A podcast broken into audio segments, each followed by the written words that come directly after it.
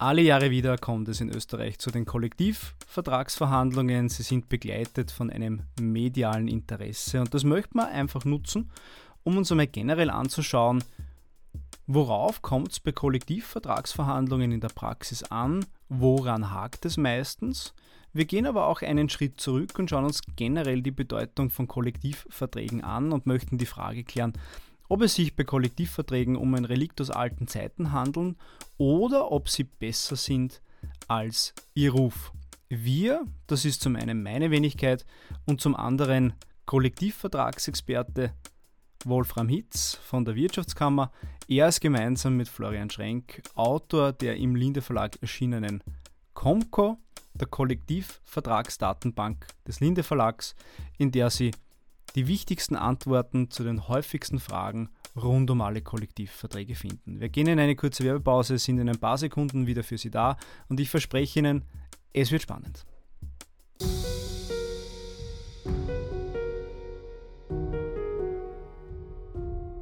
Schon gehört? Jurio, iJurio ist jetzt Teil des Linde Verlags. Die hochsichere Lösung für komfortable und effiziente digitale Zusammenarbeit www.jurio.com.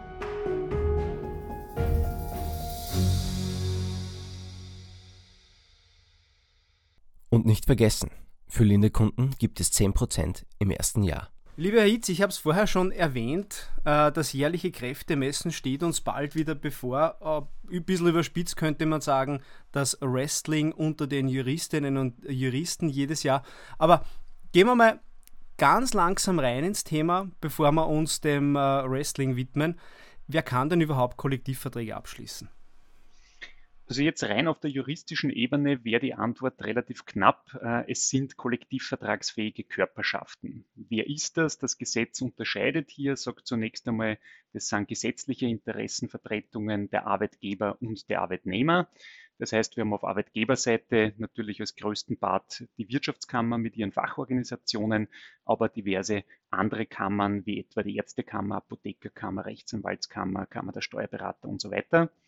Auf Arbeitnehmerseite wird schon spannender. Das wäre nämlich gesetzlich die Interessenvertretung, die Arbeiterkammer, die das aber bekanntermaßen oder für viele bekanntermaßen äh, faktisch nicht macht. Dort gehen wir jetzt über zu den freiwilligen Interessenvertretungen. Da sagt nämlich das Arbeitsverfassungsgesetz, wenn da bestimmte Parameter erfüllt sind, kann hier die Körperschaft einen Antrag beim sogenannten Bundeseinigungsamt stellen, um die KV-Fähigkeit zu erlangen. Und dort haben wir dann auf Arbeitnehmerseite eben als wichtigsten Player den ÖGB, Österreichischen Gewerkschaftsbund mit seinen Teilgewerkschaften. Ähm, auf Arbeitgeberseite haben wir aber auch diverse freiwillige Interessenvertretungen, wie etwa im Bankenbereich den Sparkassenverband oder Sozialwirtschaft Österreich. Interessanterweise auch die Industriellenvereinigung, die hätte auch die KV-Fähigkeit, macht davon aber keinen Gebrauch. Wenn das näher interessiert, auf der Seite des Arbeitsministeriums gibt es äh, eine Liste dazu. Was noch wichtig ist, wenn jetzt eine freiwillige Interessenvertretung den KV abschließt, dann geht diese vor bzw. verliert die gesetzliche Interessenvertretung hier ihre KV-Fähigkeit. Und um es ganz abzurunden, wer kann noch KV-fähig äh, sein? Das können auch Institutionen Kraft Gesetzes sein. Äh, denken wir bitte ans ORF-Gesetz, äh, wo hier selbst verhandelt werden kann, oder auch das Bundesrechenzentrum hier als Beispiel. Das ist das Schöne, die klassische juristische Antwort, die wir im Studium lernen, die KV-fähigen Körperschaften. Wenn man da ein bisschen näher ins Detail geht, dann merkt man, dass das eigentlich gar nicht so einfach ist, wer Kollektivverträge abschließen kann und darf und dass das eigentlich eine sehr große Menge an Körperschaften ist, die dazu berufen ist. Ähm, eine Frage, die mir bei der Recherche, bei der Vorbereitung auf unseren Podcast äh, aufgekommen ist und äh, mit der ich mich eigentlich zugegebenermaßen vorher gar nicht wirklich auseinandergesetzt habe, ist aber auch ganz wichtige, nämlich ab welchem Zeitpunkt wird ein Kollektivvertrag denn überhaupt gültig? Das ist ein ganz, ganz wichtiger Punkt, weil wir haben immer so das Thema, es sind draußen die Mitgliedsbetriebe, es sind die Steuerberater, die Lohnverrechner, die Buchhalter, die wollen wissen, wie schaut es denn jetzt aus, möglichst schnell Informationen rausschieben. Und dann gibt es, vielleicht ist das eh dem einen oder der anderen schon aufgefallen, seit den letzten Jahren immer so ein Hinweis auf eine Vorab-Info, vorläufige Info, Achtung, ist noch nicht der endgültige Text äh, oder noch nicht der, der wirksame KV. Was ist der rechtliche Hintergrund? Das Arbeitsverfassungsgesetz sagt, der KV wird erst dann wirksam, wenn er beim Ministerium hinterlegt ist und in weiterer Folge auch ich zitiere jetzt den Gesetzestext, im Amtsblatt der Wiener Zeitung kundgemacht wurde. Dann haben wir Wirkung äh, tritt ein mit dem auf die Kundmachung folgenden Tag, außer es wurde abweichend äh, geregelt. Dazu bitte zwei wichtige Anmerkungen. Es hat wahrscheinlich viele schon gerissen. Äh, die Wiener Zeitung gibt es ja nicht mehr, das Amtsblatt mit 30.06.2023 eingestellt. Äh, es gibt jetzt diese online frei abrufbare elektronische Verlautbarungs- und Informationsplattform EFI, äh, wo man jetzt auch schon KVs veröffentlicht findet, wie ich mich die letzten Tage überzeugt habe. Und zum anderen vom Inkrafttretenszeitpunkt meistens eben sagen die KV-Partner im Abschluss, wann tritt denn der äh, KV oder die Bestimmungen in Kraft. Das kann entweder rückwirkend sein, aber in den meisten Fällen äh, ist es auch ein späteres Inkrafttreten, meistens eben zu einem Stichtag, äh, Jahreswechsel oder halt sonstige äh, in diesen KVs übliche Stichtage. Das war genau die, der Hintergrund der Frage, einfach zu schauen, was passiert jetzt, nachdem es äh, das Amtsblatt zur Wiener Zeitung ja nicht mehr gibt. Wie sind jetzt die Publikationserfordernisse? Und Sie haben es ganz richtig gesagt. EFI tritt, springt quasi in die Bresche sozusagen und äh, übernimmt die Publikationserfordernisse zusätzlich zur Hinterlegung. Gibt es in Österreich eigentlich noch Branchen, die keinem Kollektivvertrag unterliegen? Ja, äh, Hintergrund ist der, es gibt ja rechtlich jetzt keinen Zwang, unter Anführungszeichen, einen Kollektivvertrag abzuschließen. Äh, es braucht immer auf beiden Seiten die KV-fähigen äh, Parteien, die das auch tatsächlich wollen. Es haben sicherlich viele schon diese Zahl 98 Prozent KV-Abdeckung in Österreich gehört. Ist jetzt auch immer die Frage, wie kommt man darauf? Ähm, es ist jetzt natürlich nicht alle Arbeitsverhältnisse in Österreich, aber ich sage mal vorsichtig, 98 Prozent der privatwirtschaftlichen Arbeitsverhältnisse sind von einem KV erfasst. Wir haben also eine sehr hohe KV-Abdeckung, aber auf Ihre Frage noch einmal zurückzukommen, es gibt weiterhin noch Branchen, wo es entweder für Teilbereiche, zum Beispiel für die Angestellten oder die Arbeiter, noch kein KV gibt oder Branchen, wo es generell keinen KV gibt. Die Wichtigkeit der Kollektivverträge und warum es de facto sehr gut ist, dass 98 Prozent der privatwirtschaftlichen Arbeitsverhältnissen von KVs erfasst sind, werden wir uns später noch anschauen. Jetzt gehen wir in eine zutiefst juristische Frage rein, ähm, die jeder irgendwie so kennt, das Stufenbau der Rechtsordnung. Ganz so ist es bei uns nicht. Ja? Aber die Frage ist für mich, Kollektivvertrag, Betriebsvereinbarung, Arbeitsvertrag, damit hat eigentlich jeder Angestellte oder jede Angestellte in ihrem täglichen Leben zu tun. Was geht denn bei unterschiedlichen Regelungen in einem Kollektivvertrag, in einer Betriebsvereinbarung oder im Arbeitsvertrag vor? Stichwort Normwirkung von Kollektivverträgen und Günstigkeitsprinzip. Sie haben da jetzt schon vieles vorweggenommen und äh, vieles auch angedeutet, was man so merkt, so in, in Diskussionen. Äh, ja, da weiß jeder irgendwie ein bisschen was dazu, aber im Detail ist es dann wirklich sehr, sehr heikel. Ähm, ich darf noch einmal diese viel strapazierten Stufenbau der Rechtsordnung bemühen.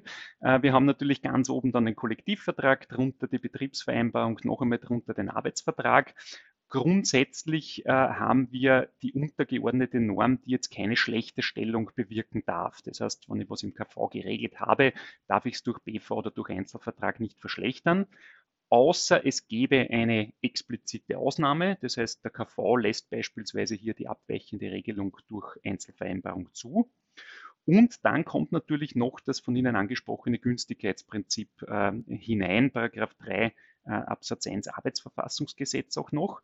Ähm, ich darf hier noch einmal ein bisschen weiter ausholen. Die Kollektivverträge, und da kommen wir auf das nächste Schlagwort äh, der Normwirkung, nämlich äh, sind an sich unmittelbar rechtsverbindlich. Das heißt, selbst wenn ich nichts im Dienstvertrag dazu regel, sind die KVs anzuwenden, äh, wenn ich dem Geltungsbereich unterliege.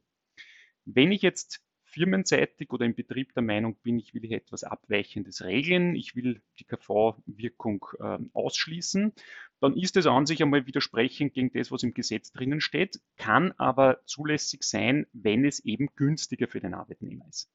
Und da muss ich mich bei der Antwort insofern ein bisschen rausschummeln, weil das Thema ist wahnsinnig komplex. Es gibt dazu ja im Linde Verlag äh, ein eigenes Werk vom Dr. Mosing. Es war, glaube ich, eine Habilitationsschrift, äh, die hier dann auf, auf, sehr vielen hunderten Seiten das Ganze äh, näher darstellt um das vielleicht noch abzurunden und ein bisschen für die Praxis auch äh, tauglicher zu machen, aus meiner persönlichen Erfahrung ist es so, dass man jetzt hier in diese Systematiken möglichst wenig eingreifen sollte. Das heißt, selbst wenn man in einem Betrieb viele KVs zu verwalten hat, man tut sich nichts Gutes, wenn man jetzt vereinheitlichen will und vertraglich einen KV drüber legt, der eigentlich gar nicht zur Anwendung ist. Da entstehen unzählige Rechtsfragen und auch eine große Rechtsunsicherheit.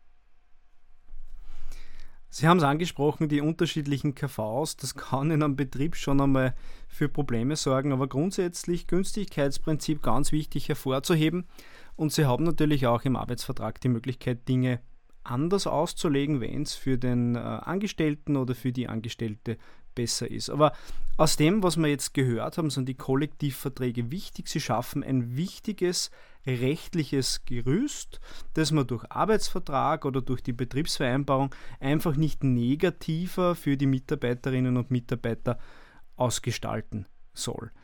Daran schließt jetzt die ganz, ganz wichtige Frage, die sich auch jeder Jurist, jede Juristin, jede Angestellte, jeder Angestellte, jede Arbeiterin, jeder Arbeiter mal vor Augen halten sollen. Warum sind denn Kollektivverträge in Österreich so wichtig? Ich bin für die Frage extrem dankbar, weil ja immer wieder so aufkommt, na, das ist überholt und das braucht man nicht mehr. Aber ich versuche jetzt ein paar Punkte zusammenzufassen, äh, warum es wirklich weiterhin auch Sinn macht. Ein Punkt ist sicherlich, wir haben jetzt eben einheitliche Wettbewerbsbedingungen in einer Branche. Wir haben ein gesamtheitliches Regelwerk äh, für die Arbeitnehmerinnen und Arbeitnehmer. Wir haben die Möglichkeit, hier eigenständige Lohngestaltungen durchzuführen. Wenn man uns ein bisschen andere Länder anschaut, gibt es Mindestlöhne, der Staat greift ein. Das haben wir in Österreich nur sehr eingeschränkt, jedenfalls nicht auf KV-Ebene. Es sitzen die am Tisch, die tatsächlich auch betroffen sind. Das heißt, es können hier die Branchen Lösungen unabhängig jetzt von politischen Stimmungslagen oder Mehrheiten äh, umsetzen. Wir können eben Branchenspezifika abbilden im Rahmen dieser Kollektivverträge. Es gibt von der momentanen äh, Konstruktion des Arbeitsrechtes her manche Regelungen, die eben nur durch Kollektivvertrag umsetzbar sind. Denken wir etwa an das Arbeitszeitrecht, wo es hier viele Punkte gibt. Und jetzt ein ganz wichtiger und aus meiner Sicht auch zentraler Punkt. Ähm, es gibt diesen Begriff der Friedensfunktion. Das heißt, der Kollektivvertrag äh, sorgt dafür, dass ich kollektive Lösungen finde, die dann nicht innerbetrieblich noch einmal separat geklärt, verhandelt, erstritten werden müssen, und dazu hat es auch vor ein paar Jahren in einem Fachverband der Industrie in der Wirtschaftskammer Umfrage gegeben, wo herausgekommen ist, die Arbeitgeber, die Unternehmer sagen, ich will mich fokussieren auf die Führung des Betriebes um erfolgreich zu wirtschaften, um hier Arbeitsplätze zu schaffen, um einfach mein Ding machen zu können. Aber auch die Arbeitnehmer wollen nicht ständig jetzt im Kampf um ihre Arbeitsbedingungen sein müssen, sondern wissen, okay, da gibt es ein Regelwerk, das sichert mich ab, da muss ich nicht individuell verhandeln. Und genau dieser letzte Punkt ist auch ein Standardvorteil im Vergleich zu anderen Ländern. Denken wir nur an etwa Frankreich mit einer sehr ausgeprägten äh, Streik- und Arbeitskampfkultur. das sparen wir uns alles großes Aber am Schluss. Es muss natürlich immer für beide Seiten passen. Äh, es darf jetzt keine Überforderung einer der beiden Verhandlungsseiten geben. Wenn das eintritt, dann ja, steuern wir halt wieder auf einen Streik oder auf einen Arbeitskampf zu. In Österreich passiert das ja Gott sei Dank relativ selten, muss man sagen. Andere Länder, Sie haben Frankreich hervorgehoben, Spanien kann man da auch noch mitnehmen. Also generell die südlicheren Länder ähm, Europas. Italien gehört da natürlich auch dazu. Die streiken eigentlich ganz gern. Und für uns daher wichtig festzuhalten, Kollektivverträge, kein Relikt aus alten Zeiten, sondern ganz wichtig, schafft eine Rechtssicherheit für beide Seiten und deswegen haben sie auch diese Wichtigkeit, die sie in Österreich haben. Meines Erachtens werden die Kollektivverträge aber immer ein bisschen unter Wert geschlagen, denn wenn man so ein bisschen reinhört, bekommt man eh den Eindruck, es geht eh nur ums Geld und um das kollektivvertragliche Mindestentgelt. Das ist ganz wichtig, ganz entscheidend, dass es ein Mindestentgelt gibt, dass es kein Lohndumping gibt. Ganz entscheidend, ganz besondere Bedeutung der Kollektivverträge. Aber die regeln ja eigentlich de facto bei weitem mehr. Sie sind ja bei der Beantwortung der vorherigen Frage schon ein bisschen darauf eingegangen, aber können Sie uns vielleicht noch einen Überblick geben, was Kollektivverträge im Großen und Ganzen in Österreich regeln? Sehr gerne. Also ich glaube, vom Eindruck her wichtig, dass auch noch, um den, den, Bogen ein bisschen zu spannen, wir haben sehr viele Kollektivverträge, die es jetzt nicht seit drei Jahren, seit fünf, seit zehn Jahren gibt, sondern die gibt es seit 50 oder die äh, längsten Kollektivverträge, die ja schon ähm, aus, aus der Zeit vor 1900 äh, kommen mit den Grundsätzen. Dadurch hat man manchmal das Gefühl, da tut sich nichts, da passiert nichts, außer eben die von Ihnen angesprochenen äh, Lohn- und Gehaltsverhandlungen. Rechtlich haben wir im Arbeitsverfassungsgesetz im Paragraph 2 Absatz 2 so eine äh, Klausel, die sagt, was kann der KV oder was darf er alles regeln. Ich darf dabei die wichtigste Passage zitieren. Das dürfen gegenseitige aus dem Arbeitsverhältnis entspringende Rechte und Pflichten der Arbeitnehmer und Arbeitgeber sein. Nach der Rechtsprechung sind das jetzt äh, typische bzw. regelmäßig wiederkehrende Inhalte von Einzelverträgen sagt jetzt viel und gleichzeitig auch wenig. Das sorgt immer wieder für spannende Diskussionen am Verhandlungstisch. Ist denn das, was jetzt die Gewerkschaft fordert, noch Bestandteil äh, dieser Definition oder nicht mehr? Kann man sich tagelang äh, damit beschäftigen. Aber um auf die Kernfrage zurückzukommen, übliche Inhalte sind natürlich Sonderzahlungen. Ich darf daran erinnern, äh, wenn es im KV keine Sonderzahlung geregelt gibt, findet sich es nirgendwo im Arbeitsrecht. Dienstreisebestimmungen, Thematiken der Dienstverhinderung und natürlich das ganz große Thema Arbeitszeit von den Überstundenzuschlägen über Wochenendarbeit etc. etc. Ich habe jetzt den 2.2 Arbeitsverfassungsgesetz erwähnt. Ich darf hier auch noch verweisen, es gibt in manchen Gesetzen, insbesondere im Arbeitszeitgesetz, auch noch Verweise, wo es Zulassungsbestimmungen gibt, dass der KV äh, hier beispielsweise das Durchrechnungsthema äh, regeln muss bzw. darf. Wenn der KV das nicht umsetzt, dann ist es in dieser Branche auch nicht entsprechend äh, in der Praxis zu nutzen bzw. gibt es dieses Arbeitszeitmodell dann nicht. Also man sieht, das sind ganz fundamentale Dinge, die in Kollektivverträgen geregelt werden und die vor allem auch den Schutz der, der Arbeitnehmerinnen und Arbeitnehmer dienen. Also hier wieder festgehalten, kein Relikt aus alten Zeiten, sondern sehr wichtig. Etwas, das vor allem den Arbeitgebern immer wieder Probleme bereitet, ist eine ganz zentrale Frage, nämlich welcher Kollektivvertrag auf ein bestimmtes Unternehmen, auch auf eine Privatperson natürlich, aber für die Arbeitnehmerinnen ist es ein bisschen einfacher, denen wird es mitgeteilt, welcher Kollektivvertrag zur Anwendung kommt. Aber wie findet der Arbeitgeber heraus, welcher Kollektivvertrag für ihn der richtige ist?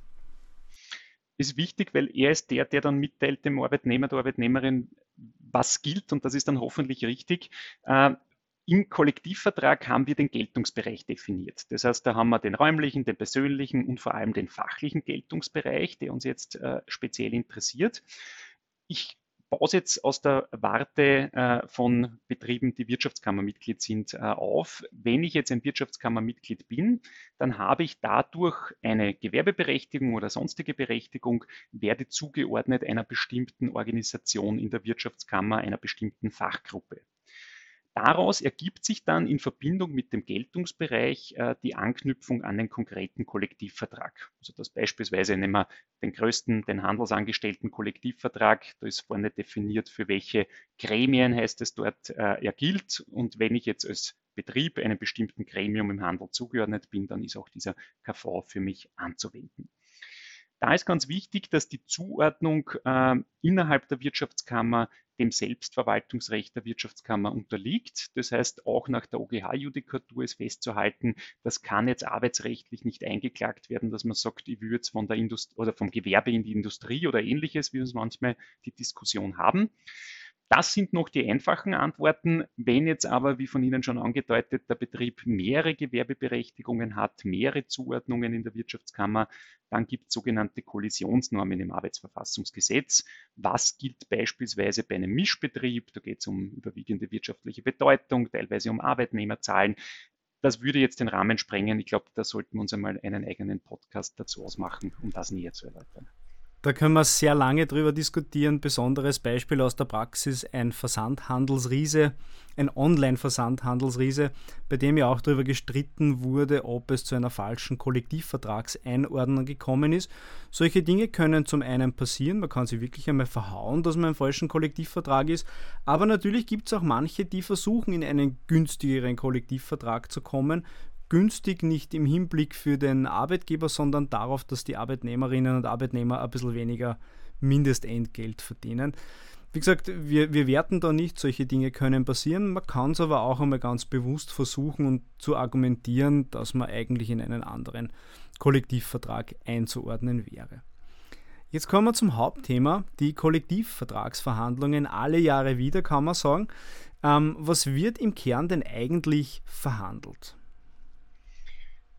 Vorweg, Sie haben gesagt, eben alle Jahre wieder, äh, muss man noch einmal klarstellen, also diese jährlichen Verhandlungen sind jetzt kein Muss. Wir haben nirgendwo im Gesetz vorgegeben, wie oft, wann ich verhandeln muss.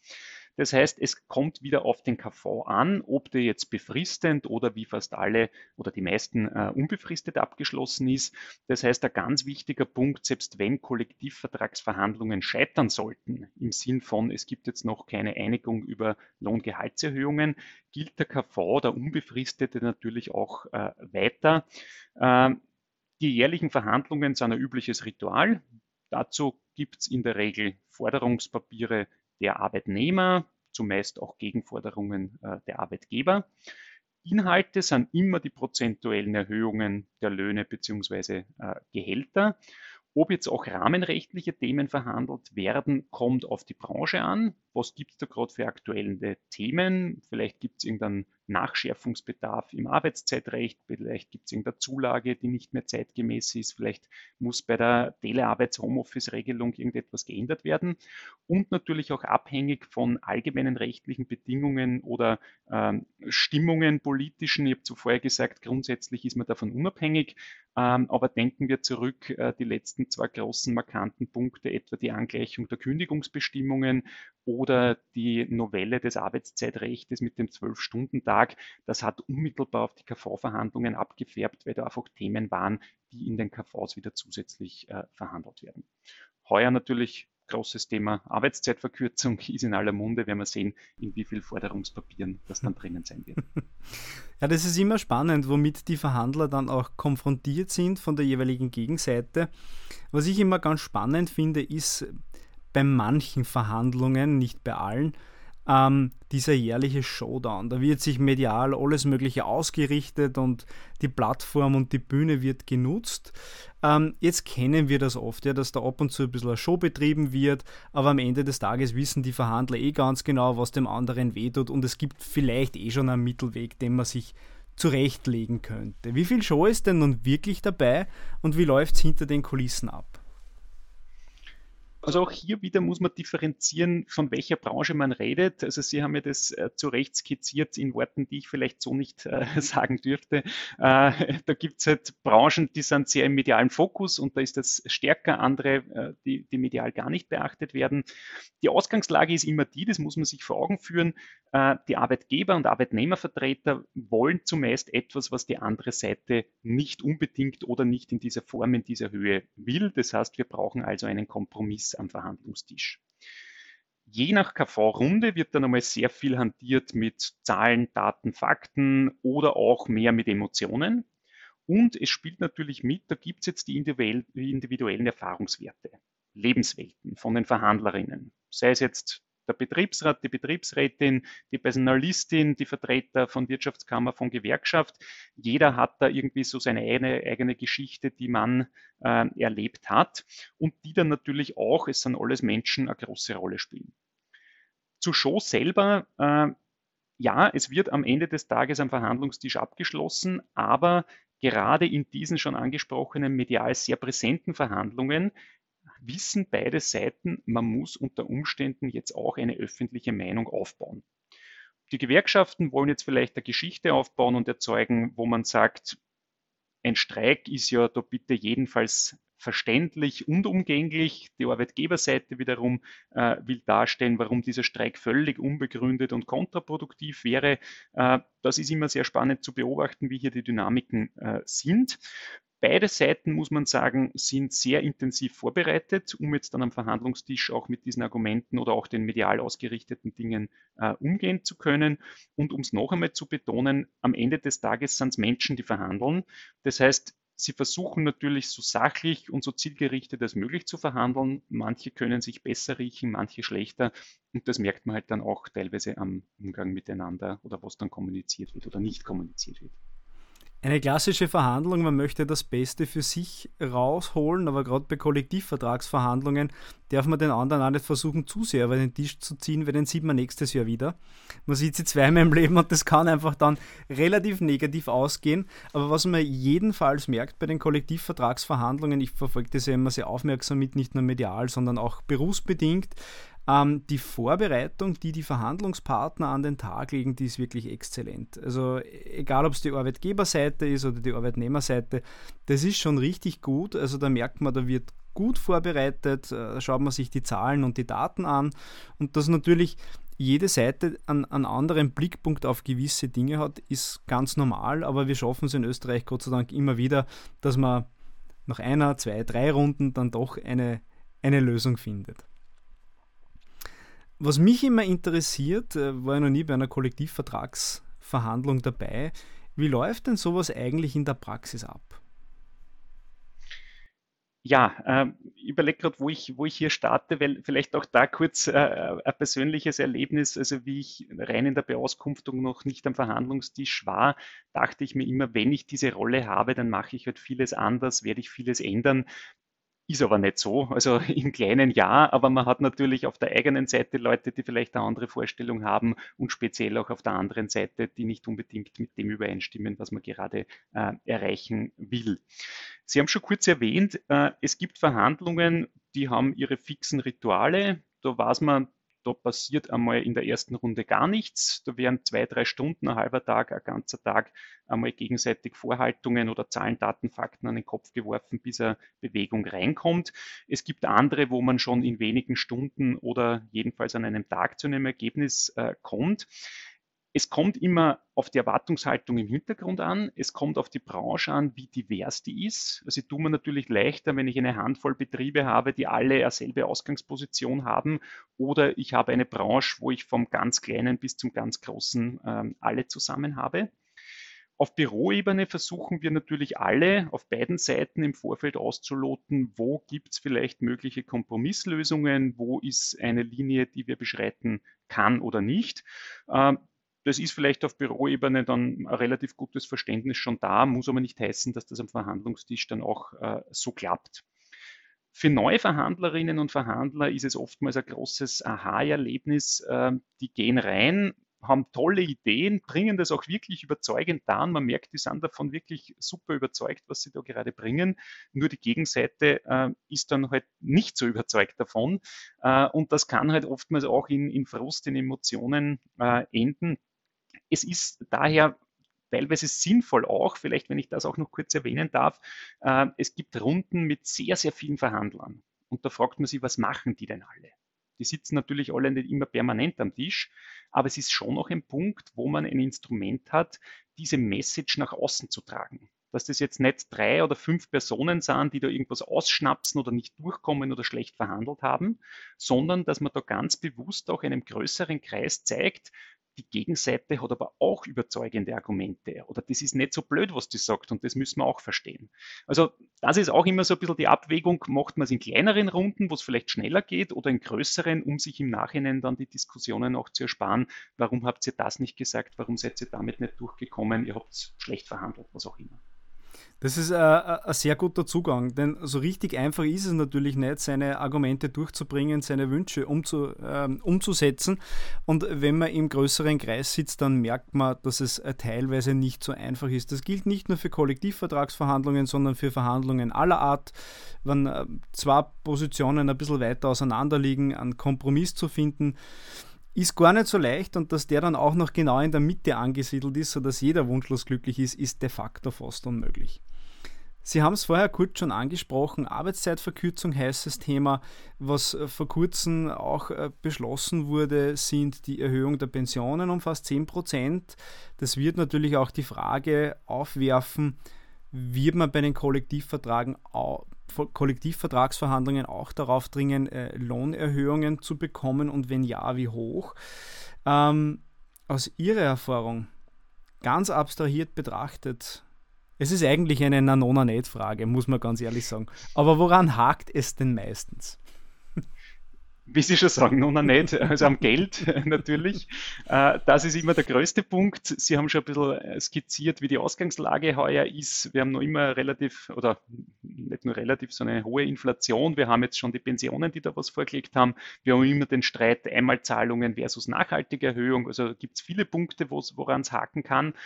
Das ist einmal der große eine Punkt. Und der zweite, abstrakter formuliert, sind halt die Erwartungshaltungen. Das heißt, wenn ich schon im Vorfeld öffentlich kommuniziere, was ich alles will, was alles umgesetzt werden muss, ist das meistens keine gute Idee. Die Verhandlerinnen und Verhandler begeben sich da in eine gewisse Einbahnstraße, wo ich dann sagen kann, okay, ich werfe halt vorne den Bulldozer an und fahre über den anderen drüber, aber ich komme ganz einfach nicht mehr raus. Und wenn der Verhandlungspartner dem nicht zustimmen will oder kann, aber die eigene Klientel erwartet es, dass das umgesetzt wird, dann kann man teilweise noch so ein gutes Ergebnis objektiv gesehen einfahren. Man wird an dem gemessen, was man im Vorfeld äh, schon hinausposaunt hat oder als äh, unbedingt umsetzbar äh, verkündet hat. Und da Vielleicht eben abschließend der Hinweis auf heuer. Also da wurden ja auch schon große Pflöcke eingeschlagen, sei es beim Thema Arbeitszeitrecht, sei es bei äh, Inflationshöhe, Abschlusshöhe. Also da werden wir sehen, wo und wie man da zusammenkommt. Sie haben es eh schon vorher so einmal zusammengefasst, in Österreich, man schafft es immer wieder zusammenzukommen, aber es ist eben kein Spaß und keine Übertreibung von beiden Seiten, wenn man sagt, auch letztes Jahr und viele Jahre davor war es schwierig, aber heuer ist es sicher wieder extrem schwierig oder am schwierigsten vielleicht sogar. Die nächste Verhandlung wird immer die schwierigste. Das ist wie im Fußball. Das, das nächste Spiel ist immer das schwierigste. Auch wenn es auf den ersten Blick vielleicht ganz leicht wäre, aber es ist immer das schwierigste. Das gehört einfach dazu. Das Ergebnis dieser Kollektivvertragsverhandlungen spiegelt sich dann in den Kollektivverträgen wieder. Da möchte ich nur ein bisschen Eigenwerbung anbringen. Ich habe es ja kurz im Teaser schon gesagt. Wolfram Hitz und Florian Schrenk sind die Autoren äh, der Comco, der Kollektivvertragsdatenbank, die kommentierten Kollektivverträge, die im äh, Linde Verlag erscheinen. Dort bekommen Sie schnelle Antworten, klare Antworten auf die häufigsten Fragen zu allen Kollektivverträgen oder zu fast allen Kollektivverträgen. Wir wachsen ja jedes Jahr sehr stark, was auch den beiden Autoren geschuldet ist, die da wirklich eine ganz hervorragende Arbeit leisten, wofür ich auch noch einmal Danke sagen möchte. Herr Itz, vielen Dank nochmal, dass wir dieses spannende Thema Kollektivverträge heute gemeinsam besprochen haben. Ich glaube, es war für, für jeden was dabei. Man hat ein bisschen was dazugelernt. Und ähm, wir werden uns anschauen, was die diesjährigen Kollektivvertragsverhandlungen bringen. Aber das Wichtigste, was wir festgehalten haben, Kollektivverträge sind kein Relikt aus alten Zeiten, sondern ganz wichtig für eine Rechtssicherheit für alle Arbeitgeberinnen und Arbeitgeber. Ich danke Ihnen für das Gespräch und für die Möglichkeit, das auch eben, so wie Sie gesagt haben, noch einmal versuchen klarzustellen. Was jeder daraus macht, ist eh äh, dann jedem selbst überlassen. Aber freut mich, dass das Thema weiterhin von Interesse ist und schauen wir, was der Herbst und der Jahreswechsel bringen wird. Vielen Dank. Danke. Das war's für heute. Danke Ihnen fürs Zuhören. Um keine Folge von Am Punkt zu verpassen, abonnieren Sie uns auf Apple Podcasts, Spotify oder bei einem Podcast-Service Ihres Vertrauens. Bitte bewerten Sie uns auf diesem Wege auch gleich am besten mit 5 Sternen. Bis zum nächsten Mal bei Am Punkt, dem Podcast des Linde Verlags.